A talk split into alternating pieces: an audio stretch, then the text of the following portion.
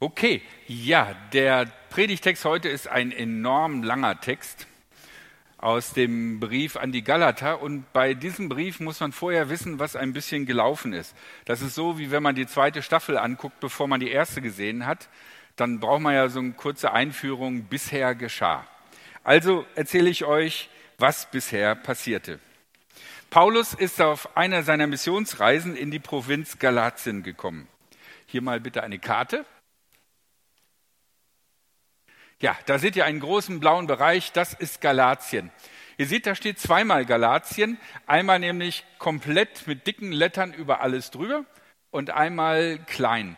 Das liegt daran, dass es da äh, ein Problem gab, nämlich äh, es gab einmal die Leute, die sich von sich sagen würden, wir sind Galatien, wir sind echte Galater. Wenn man denen fragen würde, würden die sagen, ja, ich bin Galater. Aber es gab auch eine römische Provinz, also eine Verwaltungseinheit. Galatien. Und da gehörten noch andere dazu. Vielleicht ist das so wie Baden-Württemberg. Das ist ja auch quasi ein, ein großer Bereich, aber trotzdem gibt es natürlich Badener, die sagen würden, naja, wir sind Badener. Und dann gibt es die, sagen, ja, wir sind Schwaben irgendwie. Und so war das auch. Und es ist bis auf den heutigen Tag ein bisschen unklar, wen Paulus in seinem Brief gemeint hat.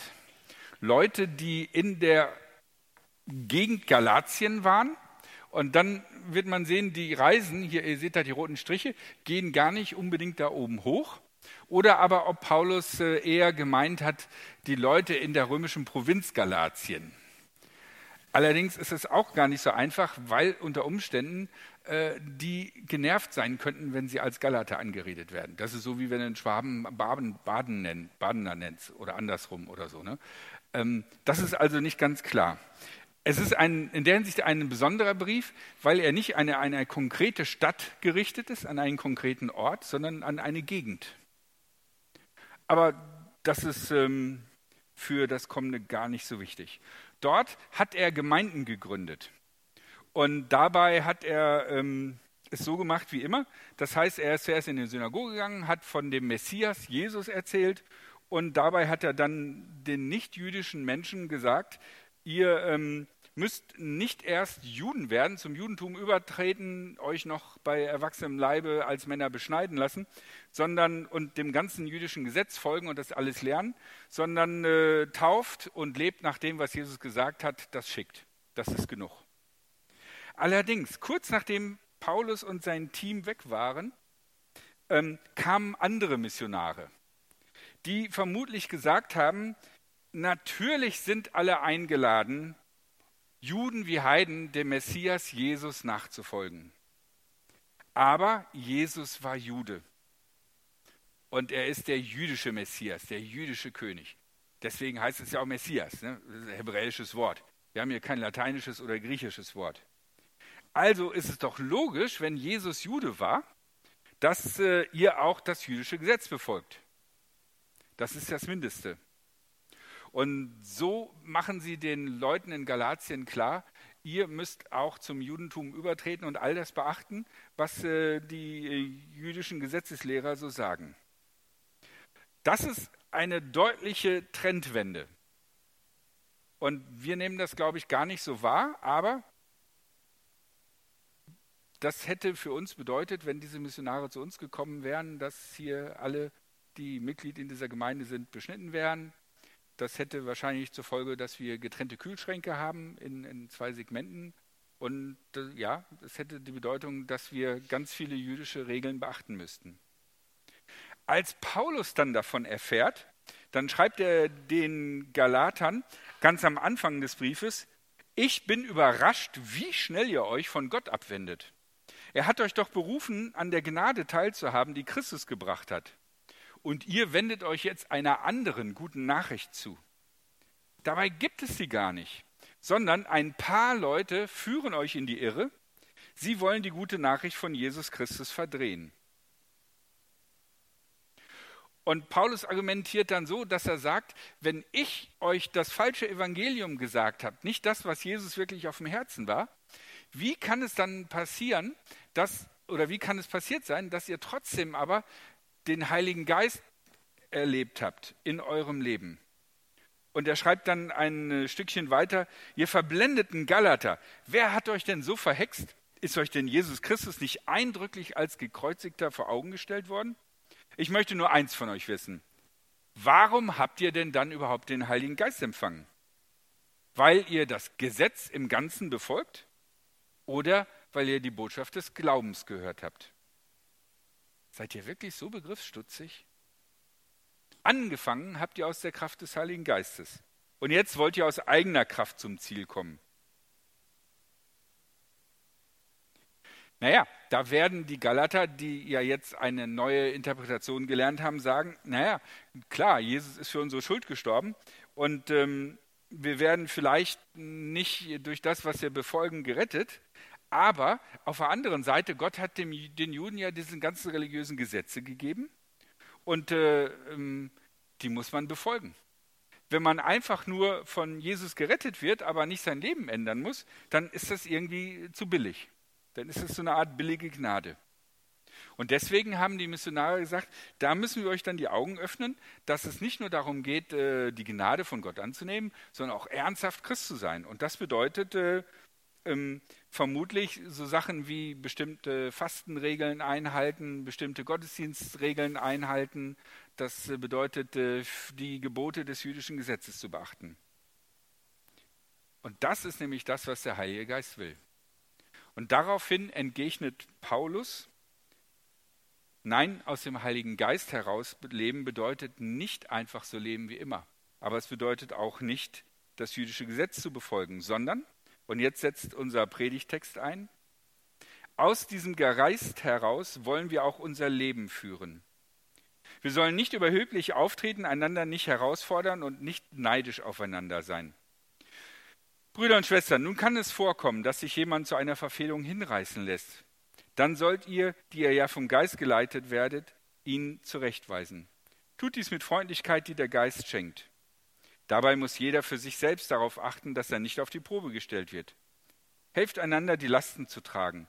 So erfüllt ihr das Gesetz, das Christus gegeben hat. Wenn allerdings jemand meint, er sei etwas Besonderes, dann macht er sich etwas vor. Denn das ist ja keineswegs. Täuscht euch nicht. Gott lässt keinen Spott mit sich treiben, denn was der Mensch sät, das wird er auch ernten. Wer auf dem Boden der irdischen Gesinnung sät, wird aus seiner Gesinnung Verderben ernten. Wer aber auf dem Boden des Heiligen Geistes sät, wird aus dem Geist das ewige Leben ernten. Lasst uns darum nicht müde werden, das Richtige zu tun. Denn wenn die Zeit da ist, werden wir die Ernte einbringen. Wir dürfen nur nicht vorher aufgeben. Solange wir also noch Zeit haben, wollen wir allen Menschen Gutes tun vor allem aber denjenigen, die durch den Glauben mit uns verbunden sind. Okay, ein langer Text. Ich möchte euch einfach einen Augenblick äh, Zeit geben, das mal nochmal in Ruhe durchzulesen und dann werde ich zwei Sachen dazu sagen.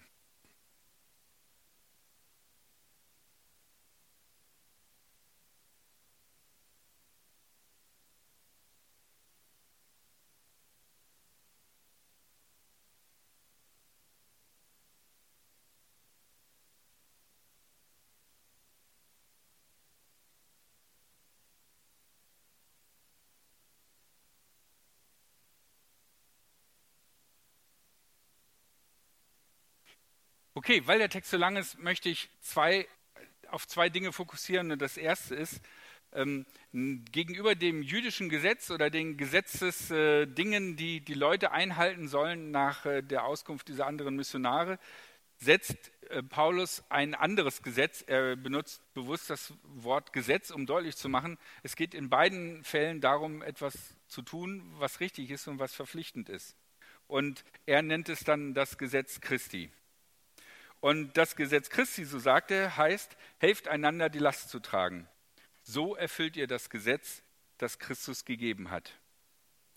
Und ähm, was das bedeutet und wie das funktioniert, möchte ich versuchen, ähm, ein bisschen symbolisch vorzumachen.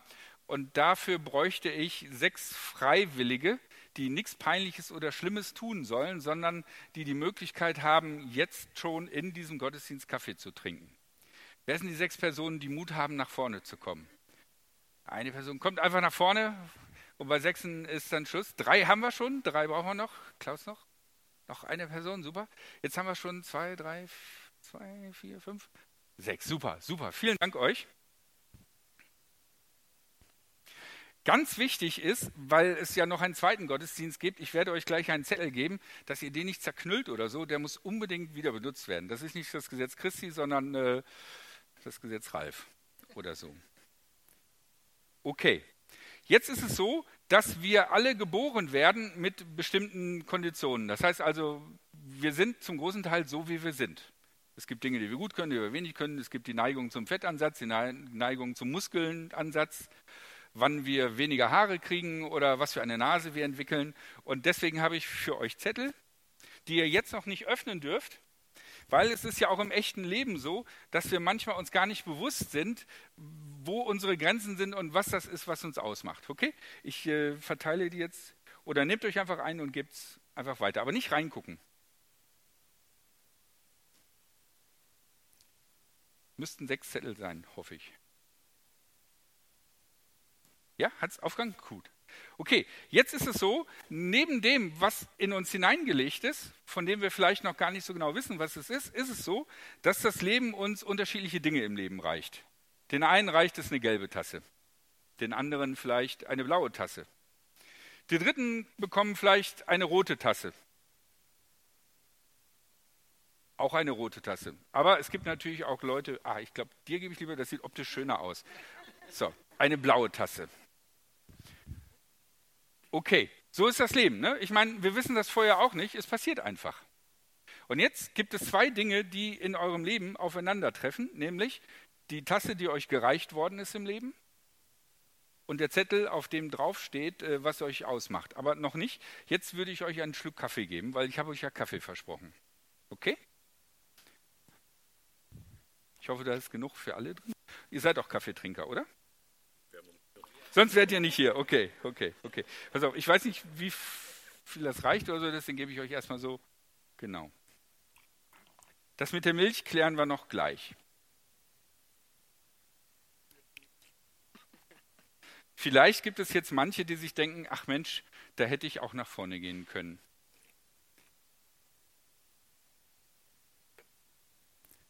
Ja, du hast noch nicht. Ja, ich guck mal. Ich guck mal.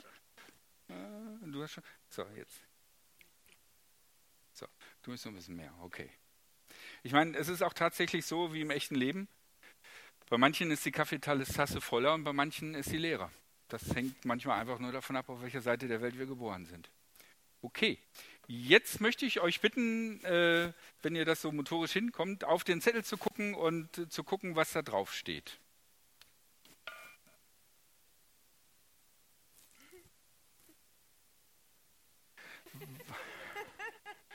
Warum hast du Mist gesagt?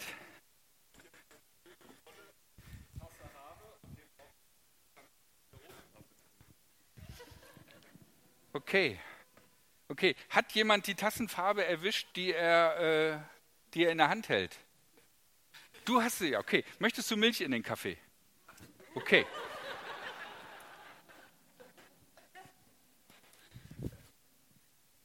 Okay. So ist gut? Super. Vielen Dank. Ich meine, bei dir ist alles super, du kannst jetzt den Kaffee trinken. Und in der Welt ist es so, dass manchmal Leute, die das erwischen, sagen, man muss nur wollen, dann geht's. Ne? Jammern hilft nicht, man muss einfach nur wollen und es geht. Ich weiß gar nicht, was bei euch das Problem ist oder so. Oder aber, naja, ich meine, die einen haben halt die richtige Tasse und die anderen haben nicht die richtigen Tasse. Ich bin froh, dass ich auf der richtigen Seite stehe. Es gibt verschiedene Antworten, wie wir damit umgehen. Klaus, du kannst dich schon mal setzen und deinen Kaffee genießen. Jetzt haben wir hier noch andere Leute. Was ist jetzt mit euch los? Bei euch steht drauf, was steht bei dir drauf? Okay. Ja, was machen wir jetzt mit euch? Ihr seid im Grunde genommen die Verlierer. Ne? Das heißt, im Grunde genommen kann ich euch jetzt wieder wegschicken und ihr kriegt gar nichts von dem Kaffee. Oder gibt es irgendeine Option, was man machen kann? Nee, das ist eure Tasse. Das ist eure Tasse.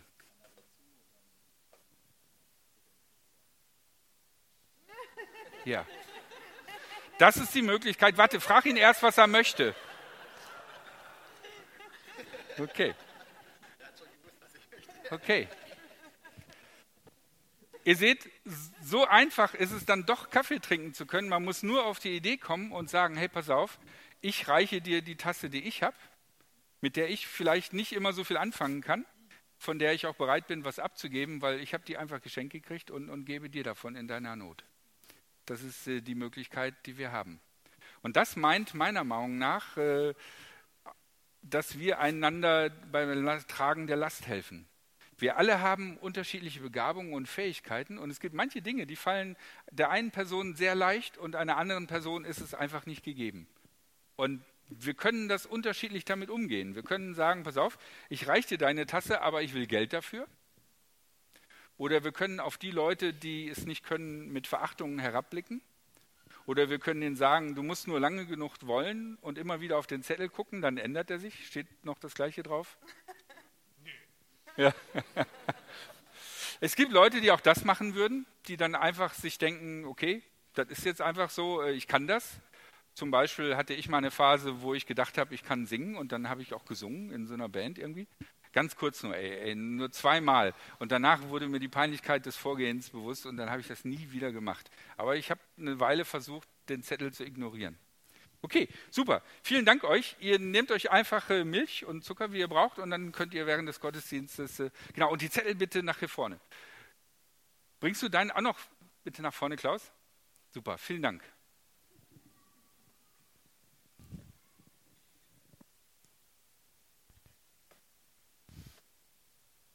Im echten Leben ist mir klar, ist das natürlich nicht so einfach. Und ähm, man hat auch nicht immer die Zeit, äh, dem anderen gerade die Taf Kaffeetasse zu reichen.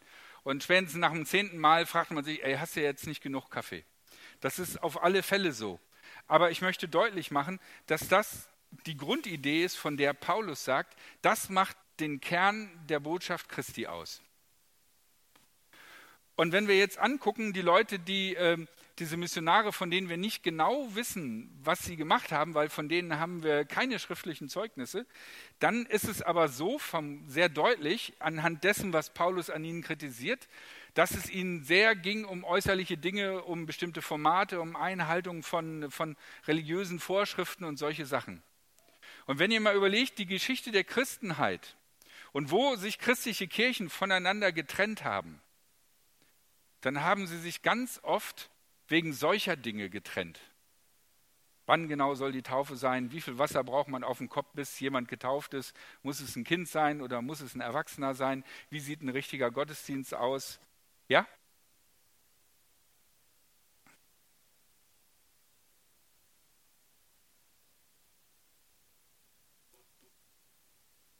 Ja, also es gibt die unterschiedlichsten Versionen, auch innerhalb der evangelischen Kirche gibt es wegen der einen oder anderen Sachen Streitereien oder so. Aber das Interessante ist, Paulus sagt hier, das, was Jesus wirklich auf dem Herzen lag und was das Gesetz Christi ist, was wir erfüllen sollen, ist nicht dieser äußerliche Kram. Was man anhat, ob es ein Talar ist oder was, oder welche Musik das ist, ob das Orgel ist oder Hillsong oder was weiß ich, sondern Paulus sagt, wesentlicher Gedanke, den ihr in Galatien sehen müsst, wenn ihr schon redet, es muss etwas geben, was wir Christen zu tun haben, dann ist es nicht die Beachtung von Festzeiten, von Sternenzeichen, von Vollmondnächten oder so, sondern helft einander, die Lasten zu tragen. So erfüllt ihr das Gesetz, das Christus euch gegeben hat. Okay? Mein erster Gedanke. Mein zweiter Gedanke, und der ist irgendwie ein bisschen scary, aber ich glaube, es ist ganz wichtig, dass man sich den mal anguckt. Ähm, am, weiter hinten steht, täuscht euch nicht, Gott lässt keinen Spott mit sich treiben, denn was der Mensch sät, das wird er auch ernten. Wir haben in unserer christlichen Tradition sehr viele Predigten, sehr viele Inhalte, die davon handeln, von dem richtenden Gott, der kommt und alle bestrafen wird. Und ähm, es gibt auch Geschichten in der Bibel, wo davon berichtet wird. Zum Beispiel Sodom und Gomorra, wo Gott Pech und Schwefel auf die Stadt niederfallen lässt und da alles verbrennt. Es gibt also eine ganze Reihe von Stellen, wo Gott aktiv eingreift und es geschildert wird, dass er irgendjemand bestraft. Aber die meisten Stellen, die wir in der Bibel finden, wo von, von, von dem Gericht Gottes die Rede ist, sind nicht Dinge, wo Gott aktiv irgendwie die Leute absaufen lässt oder verbrennen lässt, sondern die meisten Dinge, die wir in der Bibel finden, wo von dem Gericht die Rede ist, bei den ganzen Propheten, ähm, zum Beispiel sind Dinge, wo Leute nicht so handeln, wie Gott es ihnen empfiehlt und sie dann im Grunde genommen sich selber in die Schwierigkeiten bringen. Und das meint dieser Satz, der hier steht, dass äh, täuscht euch nicht, Gott lässt keinen Spott mit sich treiben, denn was der Mensch das sät, das wird er auch ernten. Das heißt, das, was wir tun, hat Konsequenzen. Und nichts von dem, was wir in der Welt bekommen und kriegen, gibt es umsonst. Für alles müssen wir einen Preis zahlen. Das Problem ist manchmal, dass die Preisforderung erst hinterher kommt, manchmal erst sehr lange. Und das liegt daran, dass Saat eine Weile braucht, bis sie aufgeht. Ich meine, ich habe keine Ahnung davon. Ich weiß nicht, ich glaube, ich habe mal in der Grundschule gesät, irgendwie Kresse oder so. Das kommt auch relativ schnell raus. Aber normalerweise ist es doch so, wenn du so ein Saatding irgendwie, weiß nicht, so ein Samenkorn oder wie das heißt, irgendwo in den Boden reintust, irgendwie muss man verbuddeln und begießt oder so, was man da macht, dann äh, muss man eine Weile warten und irgendwann kommt dann so was kleines Grünes raus. Und das ist aber noch nicht identifizierbar als, das ist essbar oder das ist nicht essbar, das ist süß oder das ist bitter, sondern da kommt nur was kleines Grünes raus. Und erstmal denkst du, aha, cool, da kommt was Grünes raus. Und dann nach einer Weile wächst das. Und dann lässt sich nach einer, was weiß ich, keine Ahnung, irgendwie, je nachdem, wie schnell das wächst, nach irgendeiner Zeit lässt sich dann feststellen, äh, das wird was Größeres oder es wird was ganz Kleines. Und bis es dann die Frucht bringt, die zeigt, ob das etwas gut, eine gute Idee war, das anzupflanzen, oder ob das eine schlechte Idee war, das kann unter Umständen eine ganze Weile dauern. Und wenn Jesus oder in diesem Fall hier Paulus äh, den, diesen Satz zitiert und sagte, täuscht euch nicht, denn was der Mensch sät, das wird er auch ernten, dann denkt er nicht an die Instant-Zeit der heutigen Zeit, wo innerhalb von 20 Sekunden die Mikrowelle Bing macht und dann hat man es, sondern dann denkt er an das Leben der damaligen Zeit, wo, wenn man was sät, vielleicht bis man Früchte davon kriegt, lange, lange warten muss. Wenn ich mich nicht irre, bei so einem Olivenbaum dauert das viele, viele Jahre, bis da endlich erstmal überhaupt was wächst. Und er nimmt dieses Bild und sagt, denkt daran, nicht alles, was ihr tut, kriegt ihr sozusagen sofort die Rechnung für präsentiert, das, was es ausmacht, sondern manchmal ist es so, dass es deutlich länger dauern kann. Von daher ist es, glaube ich, manchmal gut zu überlegen, die Dinge, die ich tue und die ich nicht tue, was für Konsequenzen können die haben, nicht im jetzigen Moment, sondern im langfristigen Moment. Eine Lüge ist so super schnell gesagt und auch im Augenblick eine, eine, eine, eine super gute Hilfe. Aber wie die sich langfristig entwickelt, wenn man die weiter aufrechterhalten muss und wie schwierig das ist und wie viel einen das kostet und was es für einen Ärger gibt, wenn man das erst nach einer langen Zeit irgendwie äh, sagen muss, nee, das ist doch nicht so. Ich kann gar nicht Gitarre spielen und singen oder so. Und die CD, die ich dir vorgespielt habe, war äh, von, von Ed Sheeran und nicht von mir oder so. Ähm, das, ähm, das ist in dem Moment, wo wir gesagt haben, hier, guck mal, ich habe eine CD von mir, ist, ist das gar nicht bewusst. Und das möchte Paul uns, uns hier deutlich machen. Leute, denkt darüber nach, was ihr tut und welche Konsequenzen das haben kann. Nicht nur in einer Stunde, in, einem, in einer Woche, sondern auf lange Sicht. Okay, das waren die beiden Punkte, die ich euch aus diesem Text mitgeben möchte. Aber sicherlich steckt in diesem Text noch viel, viel mehr drin. Ihr könnt den auch äh, gut nochmal zu Hause nachlesen und gucken. Jetzt wollen wir uns Zeit nehmen, Gott zu loben. Und während dieser Zeit gibt es die Möglichkeit für persönliches Gebet. Wenn ihr ein Anliegen habt, wo ihr sagt, ich würde gerne, dass jemand anders mit mir gemeinsam dafür betet, dann äh, könnt ihr das jetzt machen. Wenn ihr die rechte Tür da durchgeht, dann kommt ihr auf Richtung ähm, Paulussaal Empore und dort vor der Tür stehen die Angie und die Anne, glaube ich. Ne? Genau, wedelt ihr mal ganz kurz. Ha, diese beiden Frauen warten da auf euch und sind bereit, mit euch zu beten. Falls die Tür zu ist, liegt das daran, dass jemand ist, ähm, mit dem die beiden schon beten. Okay.